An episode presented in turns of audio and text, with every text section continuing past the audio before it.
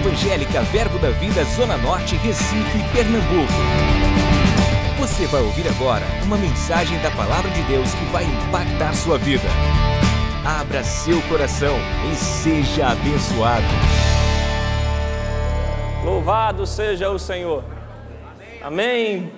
Boa noite, graça e paz. Aleluia. Bem-vindo a uma noite especial. Essa é a primeira ceia de uma nova década que Deus tem para você. Oh, uma década de dupla honra. Ei, eu falei uma década de dupla honra. Faça com intensidade, faça com amor, faça com expectativa. Deus vai liberar coisas maiores para você. Amém? Que bença você conosco, primeiro domingo né, desse ano 2020. Eu sei, sabemos que alguns irmãos já estão em ritmo de férias. Mas que benção você escolheu adorar o Senhor, vir para esse culto aqui. Esse culto é para Deus, mas fica mais bonito porque você veio. Amém? Glória a Deus. Eu tenho um tema para você. Meu tema hoje é cheios da graça. Aleluia, cheios da graça. Pergunta alguém perto de você diga: Você é cheio da graça ou é cheio de graça? Aleluia. Tem alguns irmãos que eu conheço que é cheio de graça, mas também são cheios da graça. Aleluia. E graça é um assunto tremendo. A Bíblia fala que nosso Deus é o Deus de toda graça. Toda graça, isso é muito importante porque em nenhuma outra religião você vai encontrar graça. Graça você vai encontrar no cristianismo. Deus, ele é o Deus de toda graça. Aleluia. O diabo é sem graça. Buda é sem graça. O islamismo é sem graça. O único cheio da graça é Jesus. Ele veio cheio da graça, aleluia. A Bíblia fala que o trono do nosso Deus é o trono de toda graça. A Bíblia chama a palavra a palavra da sua graça. O Espírito Santo que habita em você hoje também é chamado de o Espírito da graça. Aleluia, você foi perdoado pela graça.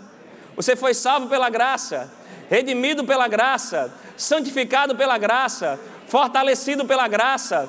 O seu chamado é um chamado segundo a graça. O dom que opera em você é um dom segundo a graça. A Bíblia manda a gente reter a graça. Aleluia, crescer em graça. Chama ela de abundante graça, maravilhosa graça, multiforme graça de Deus, superabundante graça. A Bíblia manda a gente ter cuidado para não cair dela, não anular ela, não perder, não ficar sem graça. A palavra do Senhor diz que nos lábios do nosso Jesus se extravasou a graça. Ele veio cheio de graça e verdade, aleluia. E se eu passei o mês de dezembro orando, buscando o Senhor, a gente sempre faz isso, né, como igreja, como pessoa, pessoa, indivíduos. Pai, qual a sua proposta, proposta para essa nova década, para esse novo ano? E no meu coração subiu um desejo muito grande de entrar em níveis maiores. Eu quero desfrutar de coisas maiores em Deus. A Bíblia fala que o caminho justo é como a luz da aurora que vai brilhando mais e mais. Então eu quero entrar em níveis maiores de Deus, eu quero terminar o ano 2020 mais ungido. Aleluia, em níveis maiores de sabedoria, mais cheio de amor, mais cheio de compaixão. Aleluia. E uma base que vai nos capacitar para isso é estarmos cheios da graça de Deus. Amém? Quero passear com você em alguns textos da palavra do Senhor. Abre comigo em 2 Pedro, capítulo 3, verso 18. Estava mexendo ali na bolsa, é interessante. Eu peguei essa moeda Coloquei de volta na bolsa, mas depois o Senhor ministrou algo no meu coração. Uma moeda, 25 centavos. Isso aqui é dinheiro? Eu tenho dinheiro? Eu pago um lanche para minha esposa com ele? Levo ela para jantar no jantar romântico com isso? Eu posso viajar com isso? Eu posso comprar roupas com isso? Pagar a educação do meu filho? Mas eu não faço isso com dinheiro? E eu não tenho dinheiro? Opa! Mas para fazer coisas maiores eu preciso de mais dinheiro. Você tem medida de graça operando em você. Mas Deus quer chamar você para fazer coisas maiores. Aleluia. Por mais que exista uma porção de graça em você, a Bíblia nos convida em 2 Pedro, capítulo 3, verso 18, diz: Antes crescei na graça e no conhecimento de nosso Senhor Jesus Cristo. Pastor Tony, oh, aleluia, por favor. Amém? Pastor Tony e a irmã Marina são uma bênção. Vem cá, pastorzão, vem cá. Amém? Foram pastores lá em, Arco, lá em Arco Verde, tenho conexão com o pastor Humberto Cristiano, grande honra de vocês aqui. Amém? Eles são alguns dos verbossauros, aleluia. São pessoas de muita honra, irmãos, que têm uma história nesse ministério. Eu queria que você pudesse honrar esse casal com a salva de palmas. Obrigado por vir cultuar aqui. Aleluia. Pastor Tony tem história e Marina com Deus e com a gente, amém? Então, 2 Pedro 3,18 diz: Antes crescei na graça e no conhecimento de nosso Senhor e Salvador Jesus Cristo. A Ele seja a glória, tanto agora como no dia eterno. A Bíblia nos convida aqui a crescermos em graça. A Bíblia fala antes, antes, ou seja, se antecipe, né? se Deus colocou algo no seu coração, se tem propósito no seu coração, se tem alvo no seu coração, antes, se antecipe a estar cheio da graça e do conhecimento de Deus. Se a gente pega alguns versículos anteriores, Pedro está advertindo a essa comunidade que ele escreve, né? ele está celebrando alguns ensinos de Paulo sobre a graça. Ele diz: olha, haverá um tempo que muitos vão querer perverter vocês, vão trazer heresias, cuidado para você não se, não se perder com essas heresias, né? você mesmo mesmo não ser conduzido por heresias, por palavras erradas, doutrinas erradas. Cuidado para não ser né, manipulado por outros também por isso. Cuidado para não ter um crescimento desvirtuoso. Aí Pedro diz: antes crescei na graça. Se antecipe a crescer na graça e no conhecimento. Aleluia. Em 2 Pedro 1, 2, a Bíblia fala que graça e paz nos é multiplicada no conhecimento de Cristo Jesus. Amém? Se eu quero te falar sobre crescer na graça, eu não posso anular, aleluia, eu não posso apagar e não dar valor à necessidade que nós temos de crescer também no conhecimento do Senhor Jesus. A palavra do Senhor fala em Oséias 6,3: conheçamos e prossigamos em conhecer ao Senhor. O conhecimento de Cristo não é o que você faz apenas num momento, você levanta suas mãos, entrega sua vida a Jesus e agora diz eu conheci a Cristo. Não, não, é uma, é uma trajetória, é uma jornada de avanço, de aumento dessa revelação. Você está comigo? A Bíblia fala em Daniel, capítulo 11, versículo 32, que o povo que conhece o seu Deus é um povo forte e ativo, é um povo forte que fará proezas. Se queremos crescer nessa graça, precisamos estar cheios também do conhecimento de Cristo Jesus. Você está me entendendo? Aleluia. É um compromisso, é um relacionamento. Eu preciso me envolver com a palavra. Porque se eu apenas me dispor a crescer na graça, mas não tiver conhecimento, eu vou ficar como menino. Amém? Vamos ficar aleluiados, animados, mas sem firmeza por dentro. Eu estou com dois meninos em casa e, e o Daniel está com seis anos. É, menino, eu amo aquele menino, sou apaixonado por ele, é um menino gracioso. Eu quero dar coisas grandes a ele, eu posso dar coisas grandes a eles, mas eu não posso dar agora. Eu não posso dar um carro a ele, eu não posso dar uma moto a ele, eu não posso dar dinheiro a ele, não posso dar cartão de crédito a ele, porque é menino não tem responsabilidade, não sabe lidar com isso. Aleluia. Nós somos filhos de Deus, mas Deus nos chama a crescermos. E precisamos crescer no conhecimento da graça de Deus. O, o Daniel, ele pegou nessa fase dele, né, muito lançamento de filme, filme de super-heróis. Capitão América para um lado, o Homem-Aranha para cá, para lá, muitos lançamentos de filmes, e é interessante porque na mente do menino, ele, ele olha para a fantasia e pensa que é realidade. Sabe, irmão, se nós não tivermos cuidado, podemos ficar dentro né, do Evangelho com a mentalidade de menino, sendo guiado por fantasias. Aleluia, não reconhecendo a voz de Deus, trocando a voz de Deus pela voz dos homens. Menino se move pelas emoções, mas Deus nos chama a crescermos em graça e conhecimento para, ser, para nos movermos pela palavra e pela voz do Eterno. A Bíblia fala: se quiserdes em mim, ouvirdes, comereis o melhor dessa terra. Precisamos conhecer e reconhecer a voz de Deus. Eu vou te dizer, Deus fala pela palavra dele. Queremos crescer em graça, precisamos crescer no conhecimento dessa palavra. Crescer na, na percepção dessa palavra. Aleluia. Do outro lado também o crente que é cheio de conhecimento, mas é cheio de graça, fica legalista. Jesus chama esse tipo de vida de pessoas fariseus. Eles têm prazer e orgulho de falar do que conhecem, mas não têm vida prática. Não têm experiências com Deus. A Bíblia nos convida a ficarmos cheios do conhecimento, cheios da graça. Por quê? O conhecimento nos faz saber do mundo de Deus. A graça nos faz experimentar desse mundo de Deus. O convite da Bíblia é: ó, provar e ver de que Deus é bom. Deus não quer só que você tenha uma teoria sobre Ele, Ele quer que você tenha conhecimento dEle, mas experiências com a bondade dEle. Cheios da graça. Cheios da graça. Aleluia, aleluia. Graça é, é a raiz de toda a bênção de Deus para a gente. É a fonte. Tudo que nós temos hoje da parte de Deus veio da sua graça, veio da sua bondade. A dispensação que nós estamos hoje é chamada da dispensação da graça. E, e é interessante gente ter um pouquinho de percepção sobre isso. A Bíblia tem dois grandes momentos. Em nossa Bíblia, ela é separada por Antigo Testamento e Novo Testamento.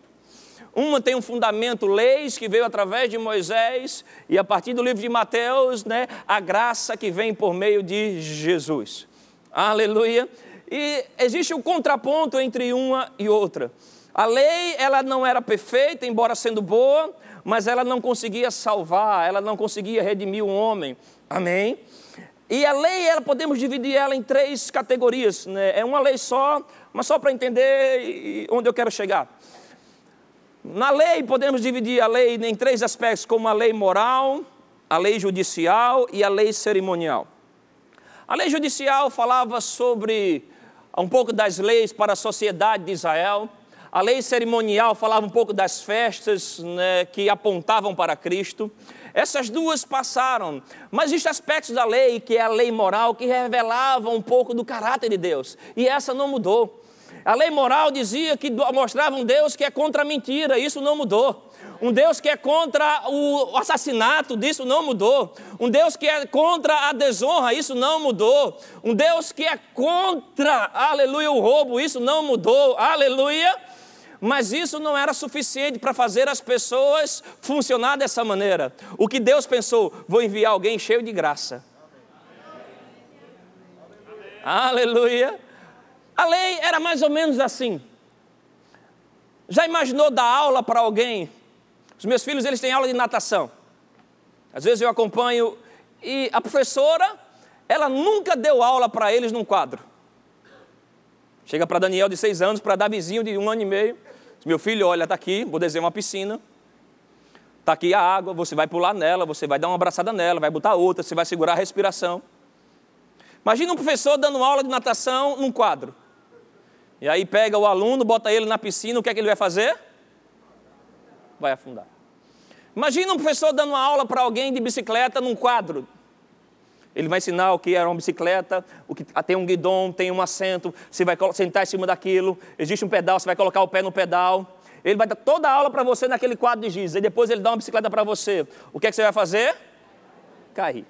Era mais ou menos isso que a lei fazia. Ela apontava, ela ensinava, Amém, mas ela não capacitava a executar. Jesus veio, o que é que ele fez? Jesus ele pulou na piscina. Ele ensinou, ele começou a nadar e mostrar como era capaz. E agora ele diz: Olha, vem que eu vou contigo. Aleluia, Jesus mostrou que o homem ele podia sim viver uma vida em verdade que o homem podia assim viver uma vida em santidade, o homem podia assim viver uma vida nos padrões de Deus, aleluia. E agora não só ele é o nosso exemplo, ele também é o nosso capacitador, porque a graça dele ele liberou para mim para você, aleluia. E hoje, por causa dessa graça, nós somos capazes de andar no padrão que agrada a Deus. Aleluia. A graça não veio afrouxar a lei. A graça veio mostrar que podemos viver uma vida acima desse padrão. A lei dizia não mate, a graça diz: olha, vira outra face. A lei dizia não roube, a graça diz: olha, se alguém pedir uma capa, dá a túnica. Aleluia. A lei dizia: olha, não fica irado. A graça diz: ore. Aleluia. Ore pelos seus inimigos. A graça veio nos trazer um padrão de vida muito acima. Não é só não matar, não é só não odiar. E agora eu sou capaz, aquela pessoa que fez um mal para mim, eu sou capaz de perdoar. Eu sou capaz de fazer o bem para ela. Aleluia! Porque o amor de Deus é derramado em meu coração. Aleluia! Aleluia! Eu não sou. A Bíblia fala que a tentação vem, mas para cada tentação Deus dá o escape. Hoje eu e você temos graça para andarmos em santidade. Eu quero que você entenda, a graça, ela tem, vamos ser duas pernas para andarmos no caminho do propósito de Deus. Uma delas é capacidade de Deus, outra delas é favor divino. Você pode repetir isso comigo? Diga capacidade divina, favor divino. Capacidade divina, favor divino. Isso é importante a gente entender isso. Porque se a gente ficar apenas com um lado da asa chamado favor, a gente vai ficar encantado com essa bondade. Mas vamos ter um estilo de vida que não honra ao Senhor. E Deus ele está pronto, a Bíblia fala em Salmos 84, 11, que Deus derrama graça e glória. Não nega nenhum bem aos que andam retamente. E a graça não só derrama bondade sobre mim, mas me capacita a andar no caminho de retidão, aleluia, onde a minha vida é um testemunho para a glória de Deus, onde a sua vida é um testemunho para a glória de Deus. Abre, por favor, em Hebreus capítulo 12, versículo 28. Diz: Por isso, recebendo nós um reino inabalável, retenhamos a graça pela qual, aleluia, sirvamos a Deus de modo agradável, com reverência e santo temor. Deixa esse versículo aqui, por favor. Retenhamos, segura a graça. Hoje o pastor Humberto, nós tivemos uma manhã, se você não pode estar aqui conosco, você tem que assistir e assistir de novo. Tivemos uma manhã aqui de limpeza. Fomos visitados pelo Senhor, a presença do Senhor nos constrangeu, nos alinhou no propósito, aleluia, mudou nossa mentalidade. Foi uma manhã sensacional. E tem muitas coisas que foram faladas nesse texto, o pastor falou, e ele explicou algo que queimou no meu coração, quando ele disse: Olha, retenha a graça pela qual se vamos a Deus de modo agradável, com reverência e santo temor. Santo temor, ele dizia: Olha, é algo interno, é, é, é algo seu tem a ver com aqui dentro. Reverência tem a ver com seus comportamentos, tem a ver com aquilo que as pessoas podem ver em você, os seus procedimentos. Aleluia! Nós devemos estar cheios dessa graça, manter essa graça, para que os nossos procedimentos sejam motivos de glória a Deus. Deus não me capacitou, Jesus não morreu naquela cruz para que hoje eu fosse uma vergonha para eles. Ele não habita em mim, eu não aceitei ele para que hoje eu fosse um escândalo para o Evangelho. A nossa vida tem que ser publicidade, irmãos, da santidade de Deus. Na lei tinha uma cerimônia. Os sacerdotes eles botavam uma roupa especial, um chapéu. No chapéu dele estava escrito, era um chapéu bem diferente, em ouro, santidade ao Senhor. Tudo isso são símbolos que apontavam para Jesus. Jesus é o nosso sumo sacerdote, ele é a expressão da santidade, mas a Bíblia fala que ele também hoje nos fez sacerdotes reais.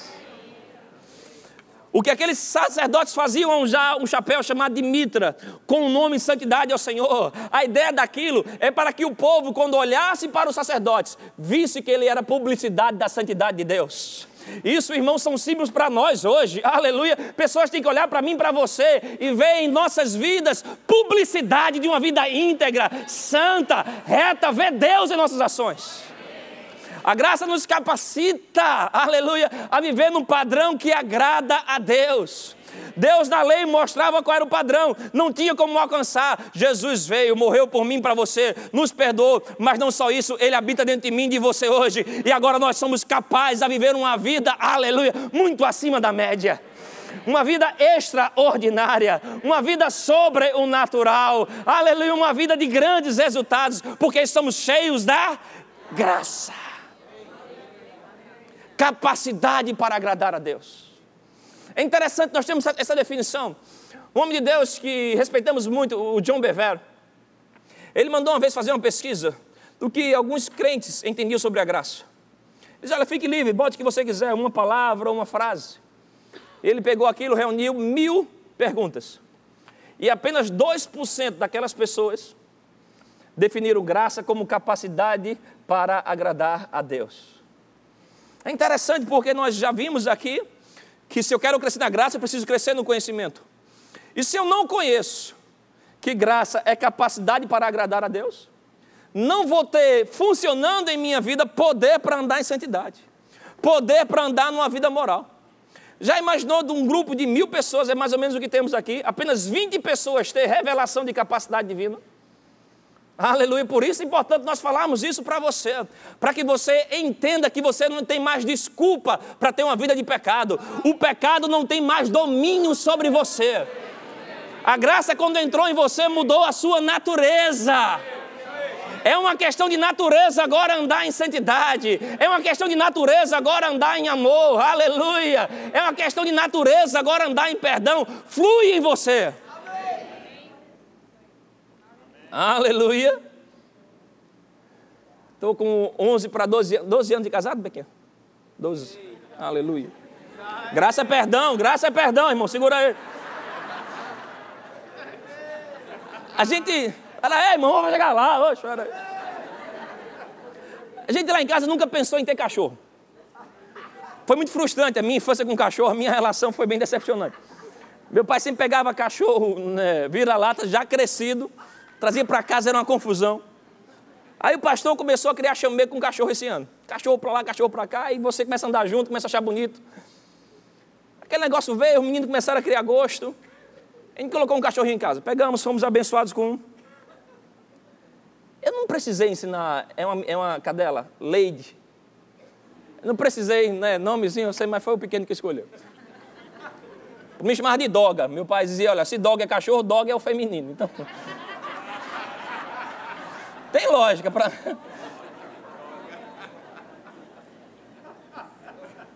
Eu não precisei ensinar a lei de Alati. É uma questão de natureza. Saiu dentro dela.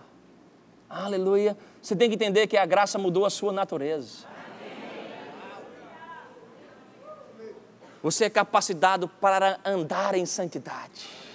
Eu tinha uma certa dificuldade com isso na minha adolescência. Embora dentro da igreja, eu tinha dificuldade para me manter em santidade. Fica um pouquinho para lá, um pouquinho para lá, pastor, obrigado. Pastor Tony e Marina têm um, um, uma participação especial porque eles faziam um, um acampamento para jovens em Arco Verde, pastor Humberto, nosso líder de jovens. E lá foi quando eu tive uma experiência muito real com o Senhor, onde esse negócio de propósito de Deus foi aguçado lá. Até então, aqueles acampamentos era só mais um jovem dando trabalho na igreja. Eu digo em alguns lugares que eu vou que eu, eu sou um dos grandes responsáveis pelo crescimento espiritual do pastor Humberto Cristiane. Porque por causa de mim eles oraram mais, eles tiveram que ler mais, desenvolver mais paciência. Mas aqueles acampamentos, eu lembro de uma experiência profunda com o Senhor, de um toque com o Senhor. E eu lembro daquelas madrugadas quando a gente saía daqueles cultos, ia pegar a Bíblia. E eu sempre lia a Bíblia, as cartas de Paulo, quando eu lia, né? Os primeiros versículos eu achava que era como um oi, tudo bem, como vai, e os últimos versículos um tchau, até logo. Mas em Efésios 6, 24, o último versículo de Efésios diz que a graça está com aqueles que amam ao Senhor sinceramente. Aleluia! A graça está com todos que amam sinceramente ao nosso Senhor Jesus Cristo. Esse versículo pegou no meu coração naqueles dias lá em Arco Verde. Porque eu vinha para a igreja e eu pedia perdão pelos meus pecados e deixar o pastor aqui como representante do pecado, o tentador. E eu passava a semana inteira lutando contra o pecado, dizendo para mim eu não vou pecar, lutando contra isso, mas aquilo ficava perto de mim o tempo todo. Eu era muito focado no pecado. Eu acordava com uma determinação interna: eu não vou pecar. Pensamento positivo: eu não vou pecar. Mas quando começava a juntar com os amigos, conversando coisa troncha, palavrão, conversinhas que me afastavam do Senhor, pessoas bacanas, mas que não tinham parceria com o propósito de Deus, pessoas do mundo, a Bíblia fala: bem-aventurado o homem que não anda no caminho dos pecadores, que não se assenta na roda dos escarnecedores. Antes o seu prazer está na lei do Senhor. E na sua lei medita dia e noite. Esse será como árvore plantada junto a ribeiros de água, e no devido tempo, aleluia, aleluia, aleluia, aleluia. A Bíblia fala que ele será bem sucedido em tudo o que fizer. Por que estou dizendo isso para você? Porque eu era muito focado nisso. Mas esse versículo, quando entrou em mim, eu, vi, eu fiquei pensando, eu fiz, rapaz, eu estou muito preocupado com o pecado, em não pecar, a tentação quer ser forte ou não, fugir da tentação, ficar focado com aquilo. Mas a Bíblia me convida a amar sinceramente ao Senhor. O pecado não tem mais domínio sobre mim, aleluia. Mas eu estava muito focado na influência dele na minha vida. E naqueles dias, quando esse versículo entrou no meu coração, eu fiz: olha, não tem a ver com brigar com o diabo, não tem a ver com lutar com o diabo. Santidade não é só separação do pecado, santidade é consagração a Deus. Eu comecei a ver que quanto mais eu amava sinceramente ao Senhor, quanto mais eu me envolvia com a Sua palavra, quanto mais eu me envolvia com a Sua presença, quanto mais eu me colocava numa posição de humildade aos planos dEle, eu estava mais perto de Deus, mais envolvido com a santidade e longe do pecado. É uma questão de foco, aleluia. Não é, é em você é uma questão de natureza. Você não deve acordar na sua segunda-feira preocupado com o pecado. Ah, o pecado vai me parar. O que é que o diabo vai fazer? Estou nem aí para ele. O meu alvo é Cristo. Amando sinceramente ao Senhor, me envolvendo com Ele, aleluia. E quanto mais eu estou amando a Ele, amando a Sua palavra, obedecendo aos planos dEle, eu estou longe do pecado. Eu estou longe da tentação, eu estou longe do tentador, eu estou envolvido com essa graça. Uma das definições de graça é charme. Uma pessoa graciosa, nós dizemos, olha, uma pessoa charmosa, dizemos, olha como aquela pessoa é graciosa. Ela é charmosa no falar, charmosa na sua maneira, da sua elegância em se vestir. Deus, ele tem um charme santo nele. Quanto mais você contempla, aleluia, você é atraído para Ele. Quanto mais você adora, isso é apaixonante. Aleluia, quanto mais você decide, olha, eu quero andar com Ele, você percebe alegria no seu coração, prazer no seu coração. Existe um charme divino que nos atrai a viver junto com Ele. É uma capacidade, a graça, a capacidade para vencer o pecado, para ficar separado dele, consagrado aos planos de Deus, está com aqueles que amam ao Senhor sinceramente. Aleluia, obrigado, pastores. Aleluia, aleluia. Graça, vamos lá em 1 Coríntios 15, 10. Graça é capacidade para quê? Para viver uma vida que representa a Deus. Olha o que Paulo diz. Ele diz: Mas pela graça de Deus, eu sou o que sou e a sua graça que me foi concedida não se tornou vã. Antes trabalhei muito mais do que todos eles. Então, todavia, não eu, mas a graça, aleluia, de Deus comigo. Eu amo quando Paulo diz: Olha, pela graça eu sou o que sou. A graça nos dá uma identidade, irmãos. Aleluia. E, e por que, o que isso quer dizer, Júnior? Tem que deixar isso prático. A graça faz você viver de, com uma identidade. Você não precisa ter duas caras. Você não precisa ter uma vida dupla. Uma vida de aparência. A graça capacita você a ter uma identidade de filho aonde você estiver. Aleluia. Na igreja é uma coisa, no mundo também representa Cristo lá. Afinal, você vem para cá para se encher de graça, para quando chegar lá no mundo você ser luz para eles. Negociar de maneira honrosa. Tem integridade na fala. Integridade nas suas publicidades e mídias sociais. Não ser alguém que está lá envolvido só para ganhar likes. Eu estou lá para ganhar pessoas para Cristo uma identidade. Eu sou o que sou, não importa onde eu esteja. A graça me capacita a ser um filho e um filho santo, um filho que honra a Deus. A graça me capacita, aleluia, a ser alguém que anda em verdade em meio a negociações, em meio a situações, ser um testemunho de Cristo. Chega, irmãos, de crente causando vergonha. Jesus falou que ai daquele por quem vier o escândalo. Ai daquele por quem vier o escândalo. Eu não entrei no Evangelho para estar tá cheio do Espírito Santo, para ser um escândalo lá fora, para ser uma vergonha lá fora. Somos cheios da graça, para sermos a diferença. Alguém sentar para negociar com você e sair de lá cheio de Jesus. A mentalidade dele mudar em meio da negociação, porque ao sentar com você, a presença graciosa de Deus começa a afetar aquela pessoa. Paulo diz: pela graça eu sou o que sou. E não só tenho uma identidade, mas eu tenho produtividade. Olha o que ele diz. Aleluia, a graça de Deus sou o que sou, e a sua graça me foi concedida, não se tornou vã. Antes trabalhei muito mais do que todos eles, todavia não eu, mas a graça de Deus comigo. Graça para servir aos santos, graça para abençoar o corpo de Deus, o corpo de Cristo graça para ser produtivo naquilo que você se dispôs a fazer, naquilo pelo qual Deus te chamou para fazer. Tem uma graça. tem uma graça para pregar o Evangelho, tem uma graça para abrir as portas para os irmãos, tem uma graça para servir no departamento infantil, tem uma graça para servir no trânsito. Quando você dispõe a fazer, aleluia, com a presença do Senhor, vai vir uma capacidade, uma alegria, uma paz, aleluia. Aonde eu vou, eu gosto de contar essa história, a história do pastor de Glei e Claudinha. Quando eles chegaram no verbo da vida.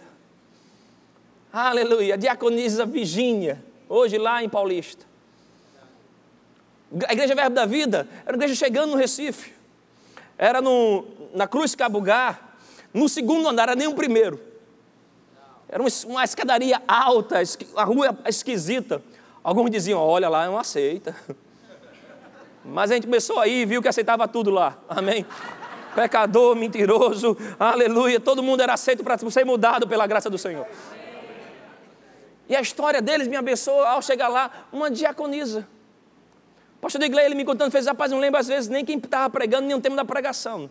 Mas a forma com que aquela mulher abriu aquela porta, tratou a minha e minha esposa, nos conduziu ao lugar de honra, se, nos se colocou à disposição. Tinha tanta graça envolvida, tão Deus envolvido com aquilo que parecia simples, que nós decidimos: esse vai ser o lugar que nós vamos congregar. E o resultado de alguém que abre a porta cheio da graça, é que hoje nós temos um casal pastoral, que tem uma voz profética, professores de escola, conferencistas, tem abençoado o corpo de Cristo, porque alguém cheio da graça abriu a porta. Aleluia! A graça não só chama você, mas capacita você, aleluia. Aquilo que você vai fazer, mudar destino de pessoas. Cheios da graça. Aleluia. Pode parecer o mais simples, mas porque essa graça está envolvida, vai ter resultados sobrenaturais vai abençoar pessoas, vai mudar o destino, aleluia. Paulo diz: é, Eu trabalhei muito mais, eu fui muito mais produtivo do que os outros, por quê? Porque eu deixei a graça operar na minha vida. Deixe a graça fluir em você, se interesse por ela, fique cheio dela, mas põe essa graça para funcionar na sua vida. Aleluia, libere essa graça de Deus. Aleluia. Você não precisa mais andar em ofensa. Libere a graça de Deus em você para andar em perdão. Você não precisa mais andar em, com raiva. Libere a graça de Deus em você para andar em amor. Jesus encontrou aquela mulher adúltera, cheia de pecado. A lei dizia: condena ela, mata ela. Mas ela encontrou um homem cheio da graça, Jesus. Se quem tiver pecado, atira a primeira pedra. Todo mundo arreia suas pedras, vai embora. Cadê os teus acusadores? Não tinha mais ninguém. Então a graça diz: agora vá em paz e não peques mais. A graça perdoa a gente, não, não vá em paz. Mas a graça também agora capacita: não peques mais. Não peque mais, irmãos. Não minta mais. Aleluia. Não se envolva mais em prostituição. Aleluia. Não se envolva mais em negócios errados. Aleluia. Não se envolva mais com ofensa. Que é isso, Deus tem tanto amor da parte de Deus preparado para derramar, mas quando você decide andar em ofensa, você está anulando a graça de Deus. Aleluia. Vamos lá, Hebreus 12. Hebreus 12, 14 diz: segue a paz com todos e a santificação, sem a qual ninguém verá o Senhor atentando diligentemente porque ninguém seja faltoso, separando-se da graça de Deus, nem haja alguma raiz de amargura, que brotando vos perturbe, e por meio dela muitos sejam contaminados. Se eu decido andar em amargura, se eu decido andar em ofensa, eu estou me separando dessa graça. Aleluia, eu estou ficando contaminado. Isso ou não isso, isso é um vírus contagioso. Alguém cheio da graça é alguém que tem a sua palavra graciosa. Alguém cheio de amargura, o que fala vai ferir pessoas e vai causar feridas. Não se separa da graça de Deus. Dessa capacidade para você ter resultados extraordinários. Dessa capacidade para você ir além da marca, para você ir longe. Aleluia, aleluia. O outro aspecto da graça de Deus é o seu favor. Aleluia. Nós temos essa perna chamada capacidade. Amém. Deus agindo em mim, me habilitando para ter uma vida santa, para seguir os propósitos deles, mas também Deus agindo por mim, provendo aquilo que com meu esforço próprio eu não conseguiria. Favor divino. Aquilo que eu não consigo produzir, o favor de Deus vai e executa para a minha vida. Esse favor é o que me faz correr aonde eu só conseguiria andar. Esse favor é o que nos faz chegar em lugares que você nunca chegaria sem Ele. A fazer coisas que você nunca faria sem ela. É quando Deus vem e age a tua vida e te leva além da marca favor de Deus. Abre em Romanos capítulo 8, verso 28. Sábado passado eu sonhei três vezes com esse versículo. Aleluia. Romanos 8, 28. E sabemos que todas as coisas cooperam para o bem daqueles que amam a Deus, daqueles que são chamados segundo o seu propósito. Aleluia. Todas as coisas cooperam para o bem daqueles que amam a Deus, que são chamados segundo o seu propósito propósito. Quando você decide seguir os planos de Deus, o propósito de Deus para a sua vida, aquilo pelo qual você foi gerado, nasceu, se prepara, os céus vão cooperar ao teu favor. Você vai ver Deus agindo em você, com você, sobre você, por você. Ele indo adiante de você, alinhando os caminhos tortuosos. Favor é quando Deus começa a te conectar com as pessoas corretas no tempo certo. Aleluia. 15 dias atrás, estava pregando, estava lá no, no, em Orlando, na igreja dos Estados Unidos, Verbo da Vida. Quando acabou o culto, o irmão veio falar comigo. Ele se apresentou e na apresentação dele disse: Olha, eu sou fulano de tal, e eu sou dono da editora tal. Fiz que bênção. Eu tinha falado sobre honra. Ele fez: Olha, a minha editora tem 80 livros diferentes, mas eu não tenho, e, e nunca produzi um livro sobre honra. Eu quero me dispor a Deus para fazer a edição do seu livro sobre honra. Eu disse para ele, eu fiz, olha, interessante você falar isso, porque olha o que eu disse. Porque eu, eu acho que estou até atrasado, já devia ter produzido isso. Ele fez, está nada. Deus esperou a gente se conhecer. Aleluia.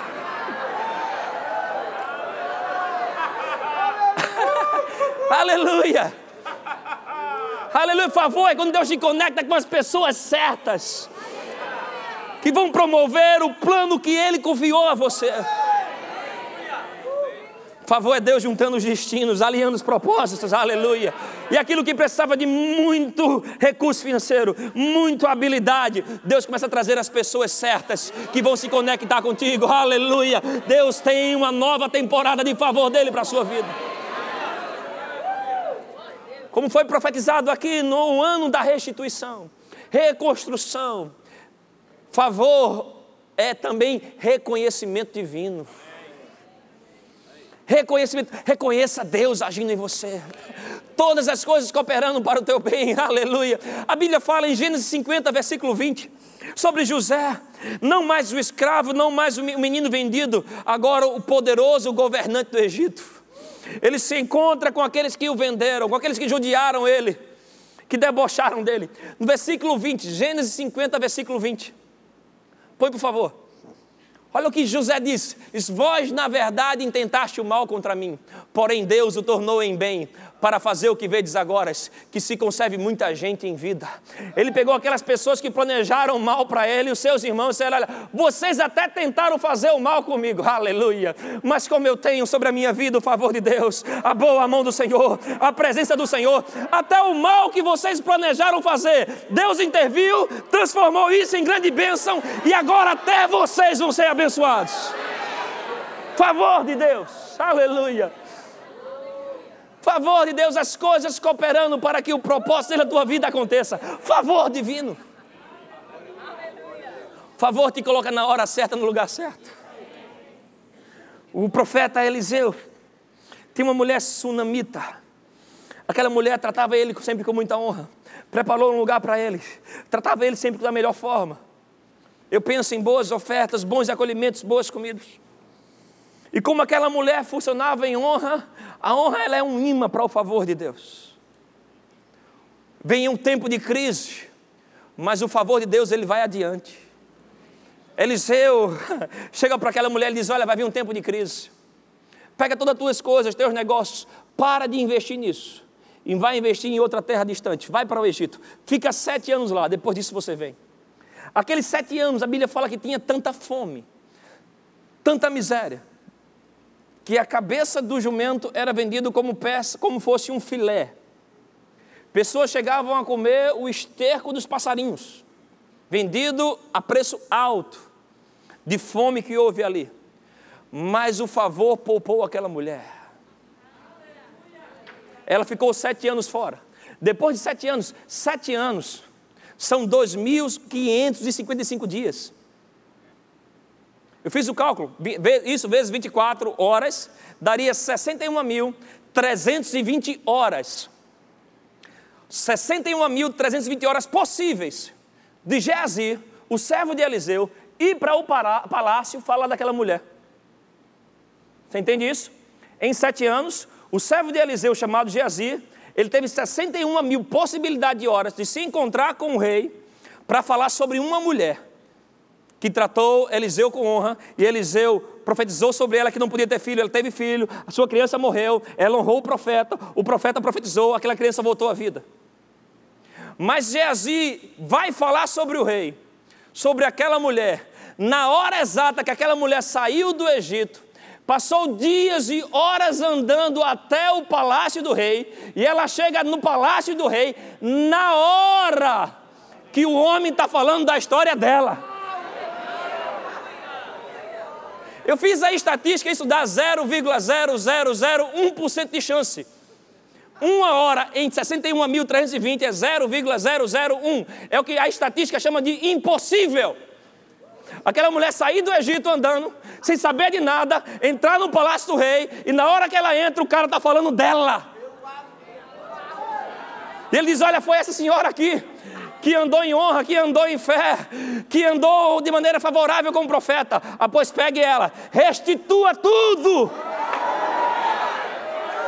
Dê a ela como se ela tivesse plantado sete anos, dê a ela restituição. E não só isso, dê a ela sementes, dê a ela multiplicação. É isso que a dupla honra vai fazer com você. O favor de Deus vai trazer para você, aleluia. Restituição, mas também multiplicação da parte de Deus. Aleluia. Colocando você na hora certa, no lugar certo. Aleluia. Na hora certa, com as pessoas certas. Esdras e Neemias um era escritor, o outro copeiro do rei. Para os dois, eram reis em momentos diferentes, disseram: volta para Jerusalém. Um vai reconstruir o muro, Neemias, o outro vai reconstruir o templo e trazer ordem, apoiar o governo daquela cidade. Os dois não tinham dinheiro, não tinham influência, não tinham contatos, mas os dois, para onde iam, eles diziam: A boa mão do Senhor está sobre a minha vida. Você precisa conhecer que sobre você está a boa mão do Senhor. Graça é multiplicada pelo conhecimento. Quando você conhece e reconhece que sobre a sua vida está a boa mão do Senhor, aleluia. Esdras no capítulo 7 ele dizia: Olha, como é que eu vou chegar lá em Jerusalém? Mas aí ele diz: Mas Deus colocou a sua boa mão sobre nós, nós tivemos segurança real, aleluia. Chegamos lá sem nenhum perigo. Eu não sabia como ia construir, como ia reconstruir aquilo, mas começou a chegar príncipes, sábios de todas as nações e começaram a cooperar com aquilo que eu tinha, porque a boa mão do Senhor estava sobre a minha vida. Ele dizia: Eu não tenho dinheiro para construir aquela obra, mas porque a boa mão do Senhor está sobre a minha vida. O rei começou a me dar carta e os recursos, os materiais começaram a chegar. Aleluia.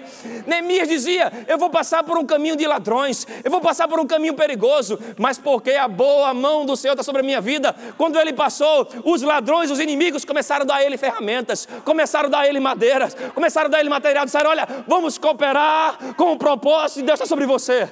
Eles diziam: Tudo isso aconteceu, porque sobre mim está a boa mão do Senhor. Louvor pode vir, aleluia. Reconheça sobre você graça fluindo capacidade para ter resultados extraordinários, mas também que reconheça que sobre você está o favor de Deus que aquilo que Deus colocou no seu coração não vai ser realizado com a tua habilidade natural, não vai ser realizado com as tuas finanças naturais, vai ser realizado porque sobre você está a boa mão do Senhor. A boa mão do Senhor. A boa mão do Senhor. O Senhor vai te levar além da sua habilidade, além da sua inteligência, além da sua capacidade. Eu lembro desse favor de Deus.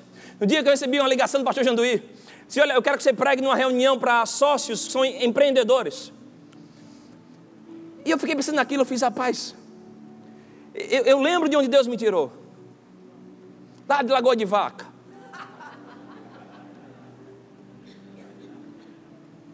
Quando cheguei naquela reunião, o pastor Janduí disse, olha aquele homem ali, ele veio no avião dele. E aquela reunião era para a gente ensinar aqueles homens a empreender no reino de Deus. Eu disse, Senhor, fui criado dentro de uma oficina de refrigeração, carregando um ar-condicionado. Com 15 anos, o que eu queria na vida era ter uma Toyota vermelha, cinco marchas.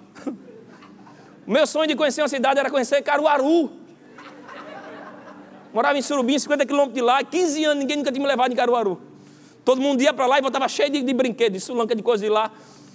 Eu disse, pai, eu quero conhecer aquilo. Mas a graça do Senhor nos alcançou.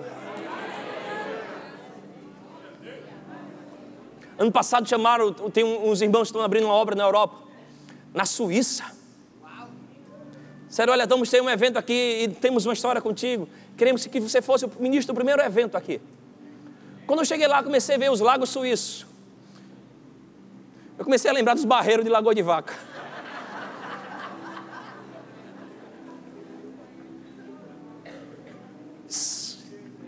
Não foi meu dinheiro que trouxe aqui. Não foi a minha inteligência que trouxe aqui. Não foi a habilidade que me trouxe aqui. Simplesmente decidimos a nos submeter aos planos de Deus e aos princípios de Deus. Você vai ver que a graça funciona para quem anda em submissão e honra. Comecei a ver aquilo, eu fiz. Nunca foi sobre a minha habilidade, nunca foi sobre a minha inteligência, nunca foi sobre o meu currículo.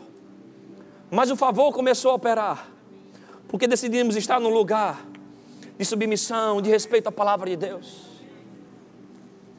Esses dias eu vi um vídeo do, do dois homens de Deus, um deles era o John Bever. Alguém da diaconia mandou para mim, foi tão abençoado com aquilo. Disse que fizeram estatísticas, pegaram 40 mil americanos. Os caras gostam de fazer estatística de tudo. De 8 a 80 anos. E começaram a ver o resultado da palavra de Deus na vida deles. Aqueles que liam a Bíblia uma vez na semana, às vezes apenas uma reunião de culto como essa, e o resultado daquilo na vida deles, e viram que o que pegava a Bíblia apenas uma vez na semana, o resultado era insignificante. Os que faziam isso duas vezes na semana, o resultado também era insignificante. Não porque a palavra não fosse poderosa, porque em Mateus 8 diz que uma palavra foi suficiente para curar o servo daquele. do, do, do centurião. Obrigado, pastor mas por causa da falta de honra à palavra. E eles pegaram pessoas que liam a Bíblia três vezes na semana. E no gráfico deles viram que tinha um. Como que aquele, sabe aquele batimento cardíaco? Um pouquinho de resultado. Deixa eu abrir aqui para ler. E aí pegaram a, pessoas que liam a Bíblia quatro vezes na semana ou mais. E viram que os gráficos começaram a mostrar um resultado significante. Porque as pessoas que tinham essa disposição de ter uma leitura diária da palavra, demonstraram respeito a Deus. E olha o que eles estatisticamente começaram a pegar. Deixa eu só achar aqui para você. Os que liam quatro vezes ou mais, 30% da solidão, do sentimento de solidão começou a desaparecer. 32% de pessoas que tinham problemas com raiva caíram. 40% dos que tinham problema com amargura começaram a diminuir. 57% dos que tinham problema com alcoolismo caíram. 60% do, do sentimento de estagnação espiritual desapareceu. 61% de pessoas que tinham contato com pornografia pararam. Houve um aumento de 200% de pessoas que compartilharam a sua fé. E 230% no discipulado, de pessoas que estavam lendo a Bíblia diariamente. Leia a sua Bíblia. Se está em pecado, leia a Bíblia. Ela vai te levar ao arrependimento. Se está fraco, leia a Bíblia, ela vai te liberar força em você. Se está triste, leia a Bíblia, ela vai liberar alegria em você. Se está forte, leia a Bíblia, ela vai liberar o propósito de Deus para você. Não importa como você estiver, leia a Bíblia, ela vai te encher da graça de Deus. Você pode ficar em pé, só mais um versículo. 2 Coríntios 9, 8. Aleluia. Oh, glória a Deus. 2 Coríntios 9, 8. Uh, aleluia. Cheios da graça. Diz: Deus pode. Aleluia. Deus pode. Deus pode. Deus pode. Deus pode. Fazer-vos abundar em toda a graça, a fim de que, tendo sempre, em tudo, ampla suficiência, superabundez em toda boa obra. Deus pode, irmãos. Deus pode, aleluia. Deus pode liberar sobre nós uma superabundante graça. Para termos resultados extraordinários, ampla suficiência. 2020 foram liberadas palavras proféticas na, ano do, na virada do Réveillon aqui, falando sobre empreendimentos, novos CNPJs, novos negócios, para quem tem uma mentalidade de reino. Ei, Deus pode. Ah, pastor, não tenho dinheiro para abrir empresa. Ei, Deus pode. Ah, pastor, no meu coração arde pregar a palavra, mas eu não sei. Ei, Deus pode. Deus pode. Deus pode. Ah, pastor, no meu coração tem para ir para tal país. Eu não sei como eu vou. Deus pode. Deus pode fazer você abundar em toda graça, a fim de que tendo sempre em tudo ampla suficiência. Ampla suficiência. Ampla suficiência. Aleluia. Aleluia. Recursos amplos. Recursos amplos oh, amplitude financeira, amplitude de relacionamento, amplitude de favor. Deus pode. Deus pode. Levante as suas mãos. A Bíblia fala que Ele dá graça ao humilde. Se coloque numa posição de dependência. Diga, Senhor, eu quero. Eu quero sair aqui hoje com uma nova medida, uma nova porção dessa superabundante graça. Eu quero andar em níveis maiores de poder, em níveis maiores de favor, em níveis maiores de capacidade. Deus pode. Oh, Ele dá graça ao humilde. Peça a Ele. Peça, libera o seu coração, Pai. Eu quero, eu desejo, eu quero ter resultados maiores. Eu quero andar numa vida que glorifique ao Senhor, num padrão de santidade, num padrão de integridade, num padrão moral. Deus pode, Deus pode fazer você um homem livre da pornografia. Deus pode fazer um homem, uma mulher livre do homossexualismo. Deus pode fazer você um homem, uma mulher livre de dívidas. Deus pode. Deus pode pela sua graça. Aleluia. Deus pode. Deus pode. Adore a Ele. Enquanto você adora, receba níveis maiores de graça. Oh, receba níveis maiores. Receba visitação divina. Oh, deixe anjos trabalhar da parte de Deus sobre a sua vida, sobre o seu ministério, sobre a sua casa. Deus pode, Deus pode, Deus pode, Deus pode. Aleluia, adore a Ele, adore a Ele, Deus pode. Adquira já em nossa livraria CDs, DVDs, livros, camisetas e muito mais.